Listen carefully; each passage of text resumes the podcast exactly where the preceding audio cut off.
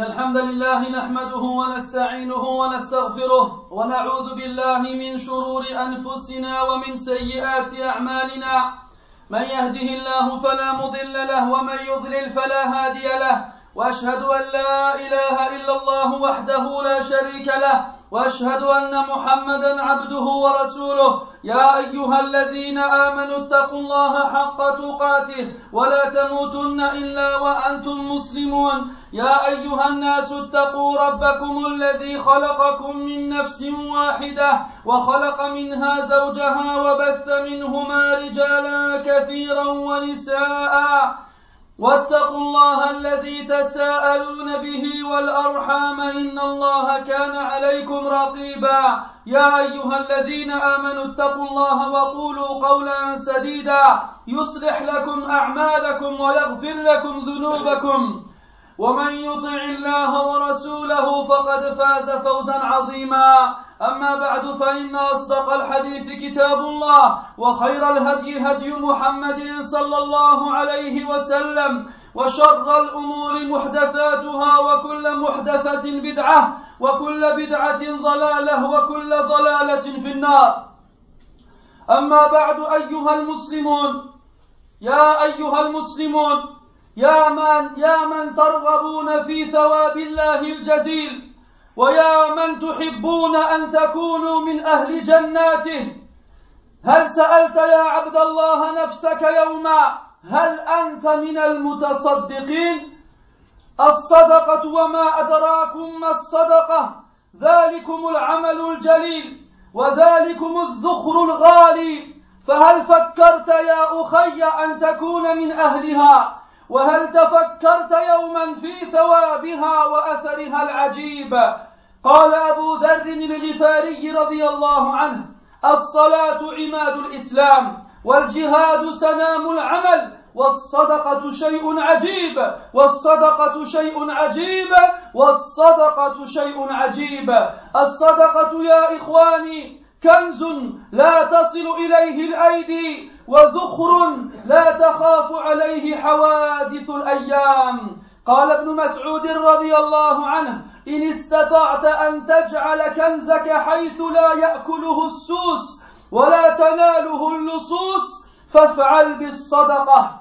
أخي المسلم فضل الصدقة عظيم وخيرها واصل لأصحابها في الدنيا والآخرة. ولا تنسى أن ما يصلك من خير الصدقة أكثر مما يصل من أكثر مما يصل من تصدقت عليه. فلا تظنن أن المسكين هو المنتفع بالصدقة وحده فإن من ظن ذلك فهو جاهل بثواب الصدقة العظيم. كان سفيان الثوري رحمه الله ينشرح إذا رأى سائلا على بابه ويقول رحمه الله مرحبا بمن جاء يغسل ذنوبي. وكان الفضيل بن عياض رحمه الله يقول نعم السائلون يحملون أوز يحملون أزوادنا إلى الآخرة بغير أجرة حتى يضعوها في الميزان بين يدي الله تعالى. هكذا كان فهم العلماء الربانيين للصدقة. فإياك أن يغيب عنك هذا المعنى. واسأل نفسك يا عبد الله هل دار في فكرك هذا المعنى في يوم من الأيام؟ فإن الكثيرين يتصدقون ولا يتذكرون مثل هذه المعاني. وكان من الأحسن أن يعيشوا لحظات هذا العمل الجليل بقلوبهم حتى يجدوا حلاوة العمل الصالح. فإن الصدقة يا إخواني بركة وتوفيق وخير وذخر. وأصحابها هم أهل المعروف. وأسعدهم بها أصدقهم نية وأعرفهم بشرفها. فحاسب نفسك أخي فحاسب نفسك يا أخي ما هو نصيبك من هذا الفضل وكم فاتك منه ولا يفوتنك أن تتأمل فيما جاء في فضلها من الآيات والأحاديث النبوية. ليكون ذلك حافزا لك أن تكون من أهل الصدقة. ومن المسارعين إليها. قال الله تعالى الشيطان يعدكم الفقر ويأمركم بالفحشاء. والله يعدكم مغفرة منه وفضلا. والله واسع عليم. قال ابن عباس رضي الله عنهما اثنان من الشيطان واثنان من الله تعالى. ثم قرأ هذه الآية الشيطان يعدكم الفقر ويأمركم بالفحشاء. والله يعدكم مغفرة منه وفضلا. يعني يأمركم بالطاعة والصدقة لتنالوا مغفرته وفضله. والله واسع عليم. أي واسع الفضل. عليم بثواب من يتصدق. وجاء في الصحيحين عن أبي هريرة رضي الله عنه أن النبي صلى الله عليه وسلم قال الساعي على الأرملة والمسكين كالمجاهد في سبيل الله أو القائم الليل الصائم النهار. وروى البيهقي عن أبي هريرة رضي الله عنه أن رسول الله صلى الله عليه وسلم قال أفضل الأعمال أن تدخل على أخيك المؤمن على أخيك المؤمن سرورا أو تقضي عنه دينا أو تطعمه خبزا. أخي المسلم إن الصدقة إذا كانت لله تعالى فلا تستحقرن شيئا منها. فإن الله سبحانه كريم يضاعف الحسنات. فلا تنسى وأنت تتصدق أنت أنك تتعامل مع الله سبحانه. المتفرد بالأمر جل وعلا. روى مسلم عن أبي هريرة رضي الله عنه أن رسول الله صلى الله عليه وسلم قال ما تصدق أحد بصدقة من طيب ولا يقبل الله إلا الطيب إلا أخذها الرحمن بيمينه وإن كانت تمرة فتربو في كف الرحمن حتى تكون أعظم من الجبال. كما يربي أحدكم فلوه أو فصيلة. فتصدق أخي المسلم وثق بموعود الله تعالى فإنه لا يخلف الميعاد. واعلم أنك ما من شيء تخرجه لله تعالى إلا وجدته أمامك مدخرا. فتصدق وأنفق. وتذكر ما رواه الشيخان عن عدي بن حاتم رضي الله عنه أن النبي صلى الله عليه وسلم قال اتقوا النار ولو بشق تمرة فمن لم يجد فبكلمة طيبة. قال يحيى بن معاذ رحمه الله ما أعرف حبة تزن جبال الدنيا إلا من الصدقة. فأيقظ همتك يا أخي واطرد الشح والحرص من قلبك وابذل المعروف للمحتاج فإنك لا تدري متى ترحل من الدنيا. فهل يسرك أن ترحل بغير زاد؟ فإن قليلا تقدمه اليوم خير لك من كثير تخلفه. فقدم لنفسك في كأس قبل الممات وكثرة الحسرات. قال سبحانه وأنفقوا مما رزقناكم من قبل أن يأتي أحدكم الموت. فيقول رب لولا أخرتني إلى أجل قريب فأصدق وأكن من الصالحين. ولن يؤخر الله نفسا إذا جاء أجلها والله خبير بما تعملون. فكم من أناس رحلوا من الدنيا بغير زاد بعد أن تركوا الأموال وودعوا النعيم رحلوا بالحسرات ولزمتهم التبعات فلا المال اليوم فلا المال لليوم معاديهم قدموه ولا رحلوا به. بل لأهل الميراث تركوه. فكأنك غدا خبر من الأخبار. فيا أخي المسلم لا تقولن إني إذا أنفقت افتقرت. فإن ذلك من وسواس الشيطان. كما مر معك ذلك. فإن الصدقة خير وبركة. فإنك كلما أخرجت شيئا لله تعالى عوضك الله خيرا منه مع ما ادخره لك من الحسنات والثواب العظيم. واستمع إلى وصية النبي صلى الله عليه وسلم لبلال رضي الله عنه التي رواها البزار والطبراني عن أبي هريرة رضي الله عنه. وصى النبي صلى الله عليه وسلم بلالا بقوله أنفق يا بلال ولا تخش من ذي العرش إقلالا. وروى مسلم عن أبي هريرة رضي الله عنه أن رسول الله صلى الله عليه وسلم قال ما نقصت صدقة من مال ولتعلم يا أخي أنك لكي تكون من المتصدقين لا يشترط أن تكون كثير المال بل إن كل ما جادت به يداك فهو صدقة. وإن كانت لقمة واحدة تطعمها لجائع بل إن النبي صلى الله عليه وسلم أخبر أن خير صدقة أخبر أن خير الصدقة صدقة رجل قليل المال. صدقة رجل قليل المال. كما روى أبو داود عن أبي هريرة رضي الله عنه أنه قال يا رسول الله أي الصدقة أفضل؟ فقال صلى الله عليه وسلم جهد المقل وابدأ بمن تعول. وروى النسائي عن أبي هريرة رضي الله عنه أن رسول الله صلى الله عليه وسلم قال سبق درهم مئة ألف. قالوا يا رسول الله وكيف؟ فقال صلى الله عليه وسلم رجل له درهمان فأخذ أحدهما فتصدق به ورجل له مال كثير فأخذ من عرض ماله مئة ألف فتصدق بها. فتصدق أخي المسلم ولو بأقل القليل وارجو ثواب الله تعالى فإن القليل إذا أخرجته بنية صادقة فهو خير من كثير يخرج يخرجه صاحبه بنية ضعيفة.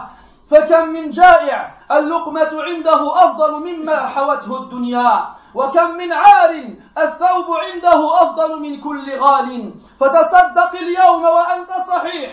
قبل أن يحال بينك وبين ذلك فإن الصدقة في حال الصحة أفضل من الصدقة في حال المرض. كما روى الشيخان عن أبي هريرة رضي الله عنه أن النبي أن رجلا قال للنبي صلى الله عليه وسلم يا رسول الله أي الصدقة أفضل؟ قال صلى الله عليه وسلم أن تصدق وأنت صحيح حريص تأمل الغنى وتخشى الفقر ولا تمهل حتى إذا بلغت الحلقوم. قلت لفلان كذا ولفلان كذا وقد كان لفلان. قال ابن مسعود رضي الله عنه درهم ينفقه أحدكم في صحته وشحه أفضل من مئة يوصي بها عند الموت.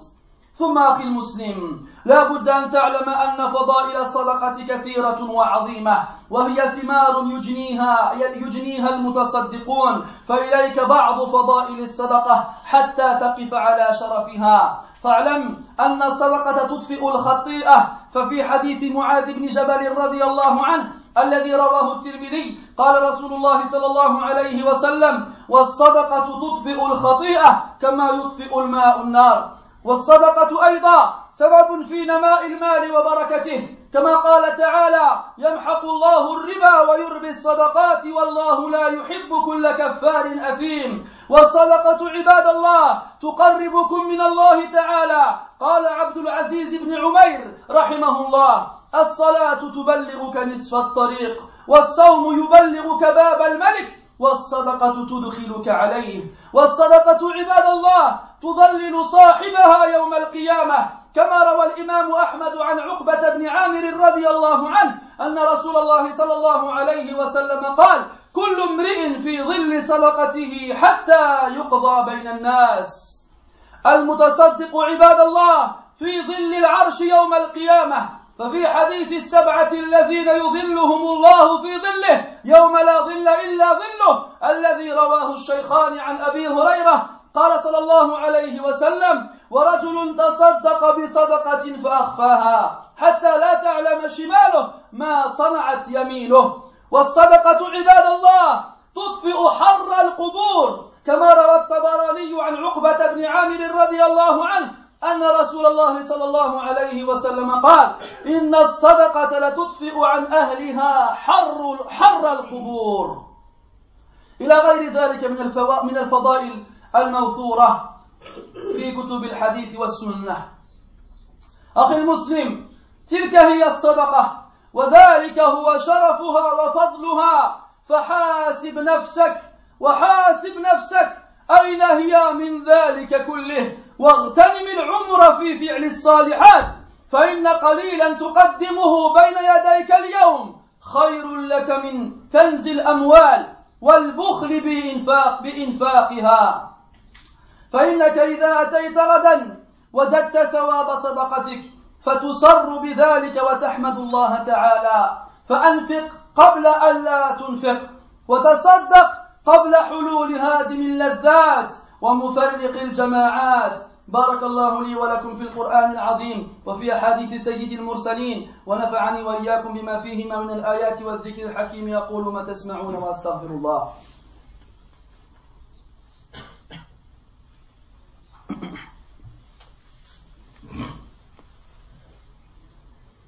الحمد لله على إحسانه والشكر له على توفيقه وامتنانه. وأشهد أن لا إله إلا الله وحده لا شريك له تعظيما لشأنه. وأشهد أن محمدا عبده ورسوله الداعي إلى رضوانه صلى الله وملائكته والصالحون من خلقه عليه كما وحد الله وعرف به ودعا إليه. اللهم وعلى آله وأصحابه وأحبابه وأتباعه وعلى كل من اهتدى بهديه واستنى بسنته واقتفى اثره إلى يوم الدين.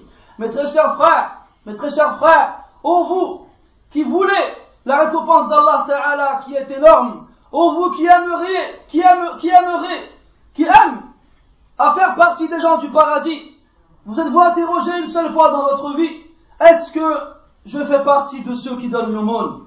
L'aumône, mes frères, cet acte méritoire et vertueux, cet, cet acte qu'Allah Ta'ala garde pour nous, auprès de lui le jour du jugement, pour nous récompenser, est-ce qu'un jour tu as pensé et tu t'es posé la question, mon frère, et tu te demandais est-ce que tu faisais partie de ceux qui donnent leur argent, qui donnent leur bien en aumône?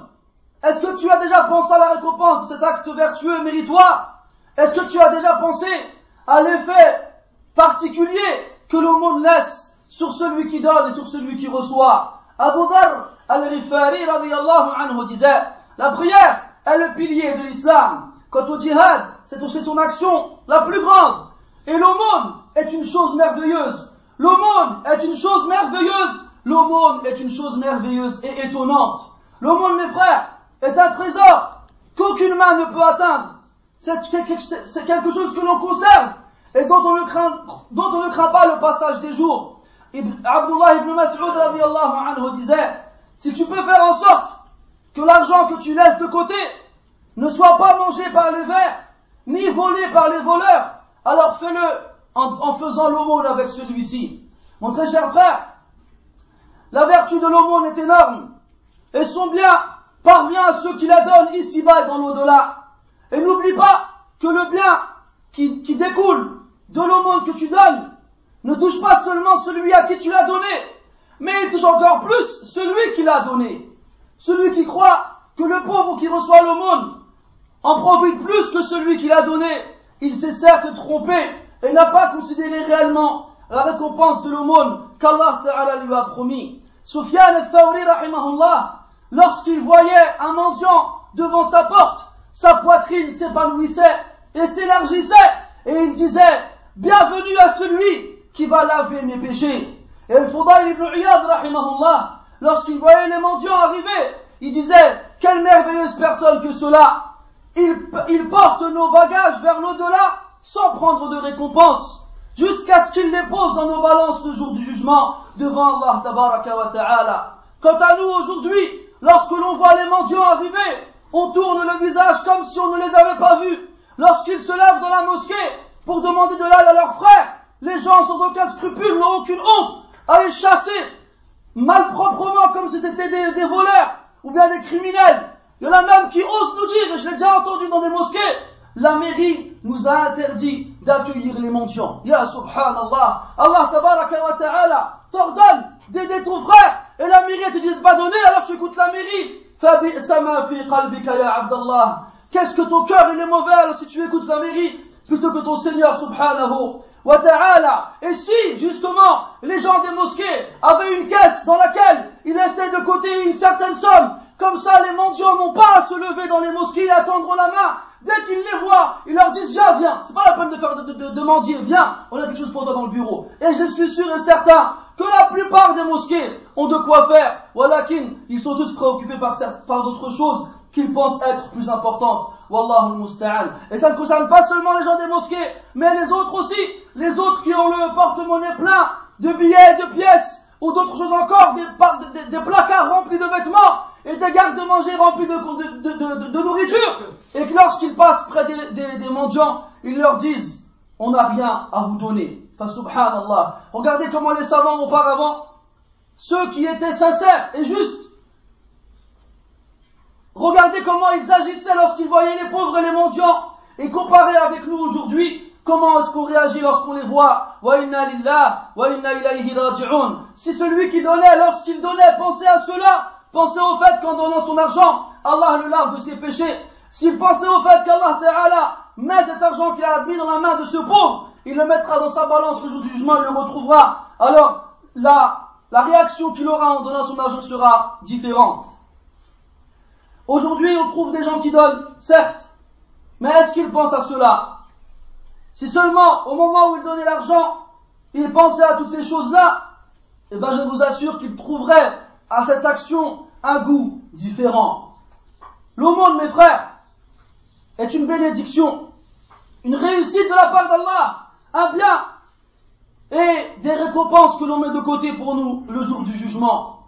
Ceux qui sont connus par monde sont les gens du bien, sont les gens qui seront le plus heureux devant Allah sont ceux qui ont l'intention la plus pure et sont ceux qui connaissent le plus la valeur de cette action. Alors interroge-toi toi-même mon frère, où es-tu par rapport à ce mérite Combien de fois tu as eu l'occasion de donner et tu ne l'as pas fait Est-ce que tu es pas au courant des différents versets et hadiths qui sont récités ici et là et que tu as sûrement entendu une fois dans ta vie, dans lesquels le mérite de l'aumône est cité Pense-y et réfléchis-y afin qu'Inch'Allah tu puisses faire partie de ceux qui, qui les ont réellement concrétisés et qui se précipitent pour pouvoir la réaliser. Allah dans le Coran dit, le shaitan vous promet la pauvreté et vous ordonne les turpitudes, alors qu'Allah vous promet le pardon de sa part et, de sa grâce. Et certes, Allah est large et savant. Ibn Abbas radiallahu anhu disait, deux proviennent de shaitan et deux proviennent d'Allah. Ensuite, il a récité ce verset. Il a dit, Allah vous ordonne son obéissance et vous ordonne de faire l'aumône et vous donne en échange son pardon et sa grâce. Et Allah, certes, est large et savant, c'est-à-dire, il est large dans le don qu'il donne à ses serviteurs, et il est savant de la récompense qu'il attribuera à ceux qui ont donné l'aumône. Le prophète sallallahu alayhi wa sallam a dit, celui qui court derrière la veuve et le pauvre, qui court, c'est-à-dire qui la surveille et qui reste derrière elle pour, pour subvenir à ses besoins, il est comme le mujahid dans le sentier d'Allah, et il est comme celui qui se lève la nuit et jeûne le jour. Et le prophète a dit sallallahu alayhi wa sallam, la meilleure des actions est que tu fasses rentrer dans le cœur de ton frère croyant de la joie, soit en remboursant sa dette, soit en, lui le nourrissant ne serait-ce qu'avec du pain.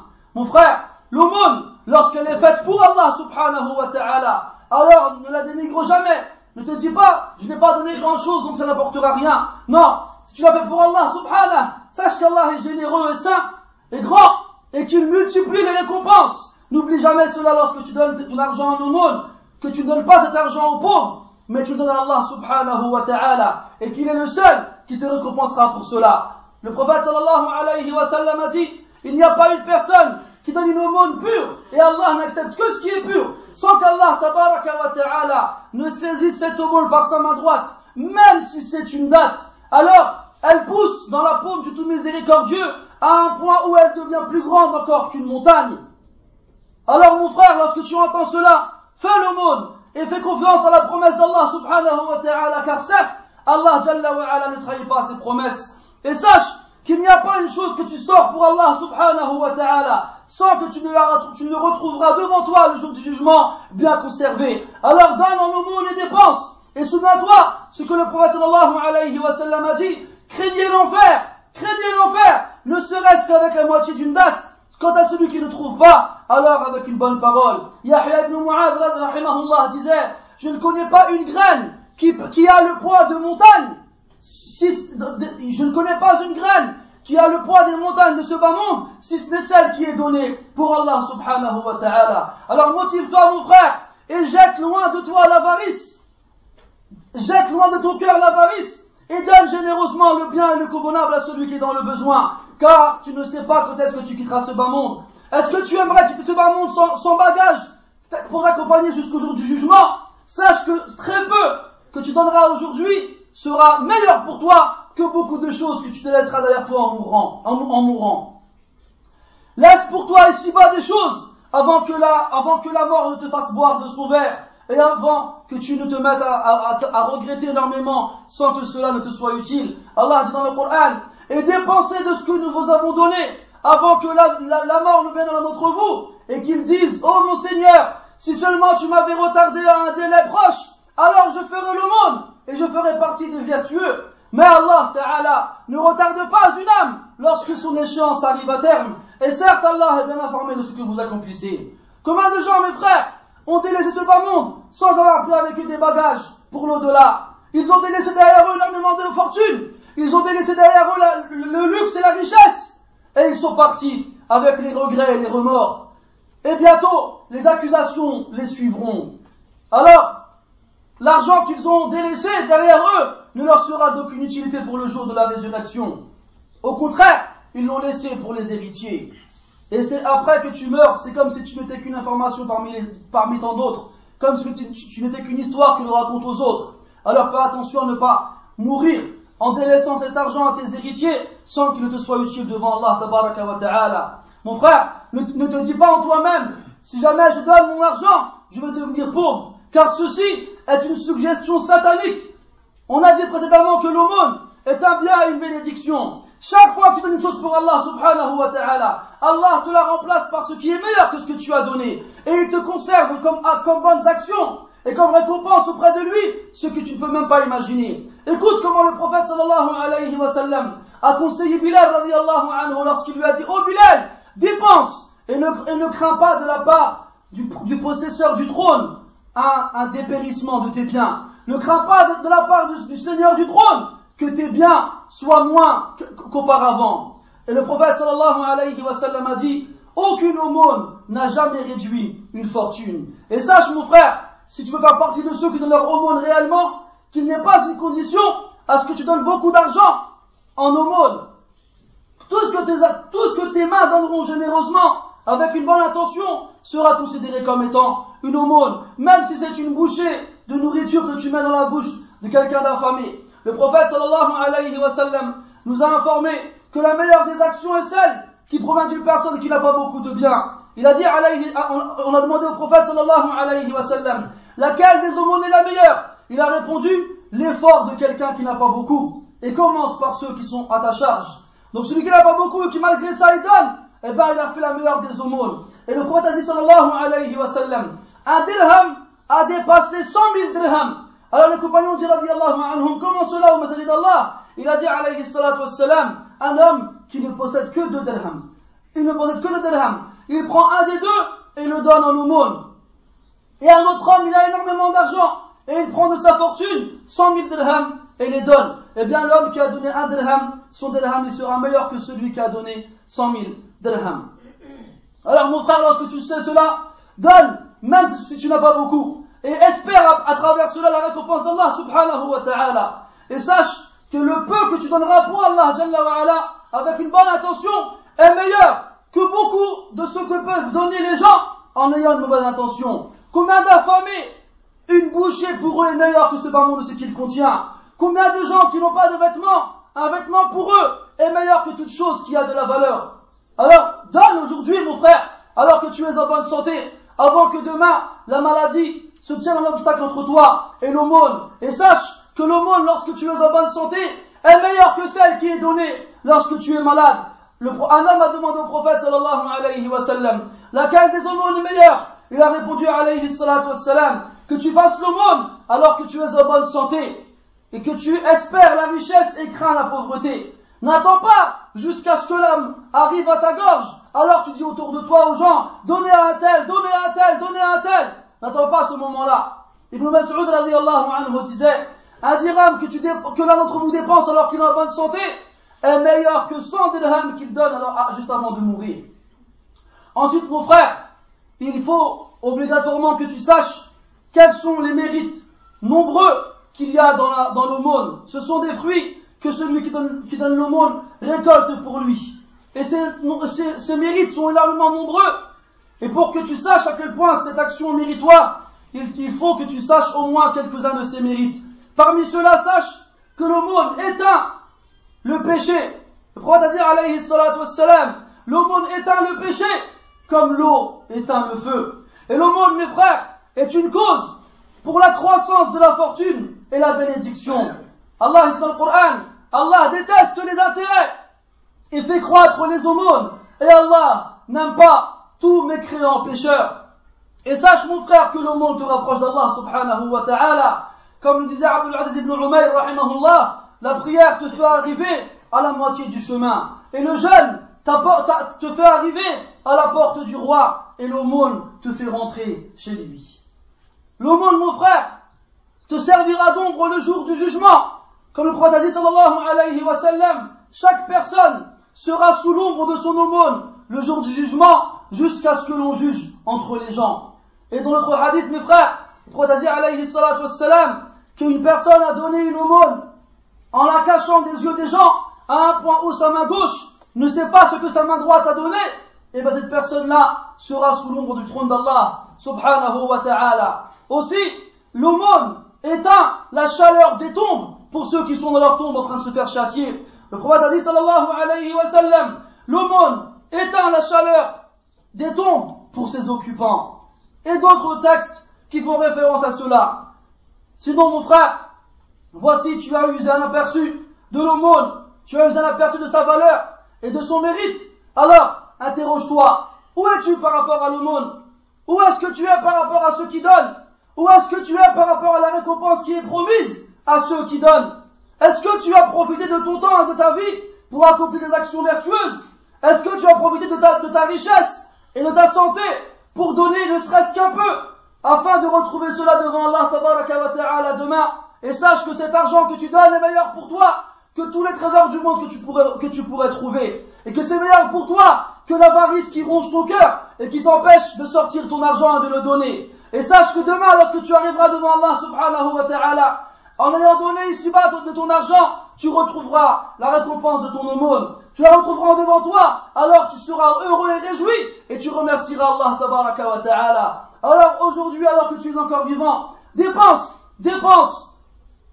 Maintenant, avant que tu ne puisses plus dépenser, dépense maintenant, avant que la mort ne vienne frapper à la porte, et tu ne pourras pas laisser la porte fermée. نسأل الله تبارك وتعالى بأسمائه الحسنى وصفاته العلى أن يجعلنا من المتصدقين بحق. اللهم اجعلنا ممن تصدق بأمواله ابتغاء وجهك الكريم.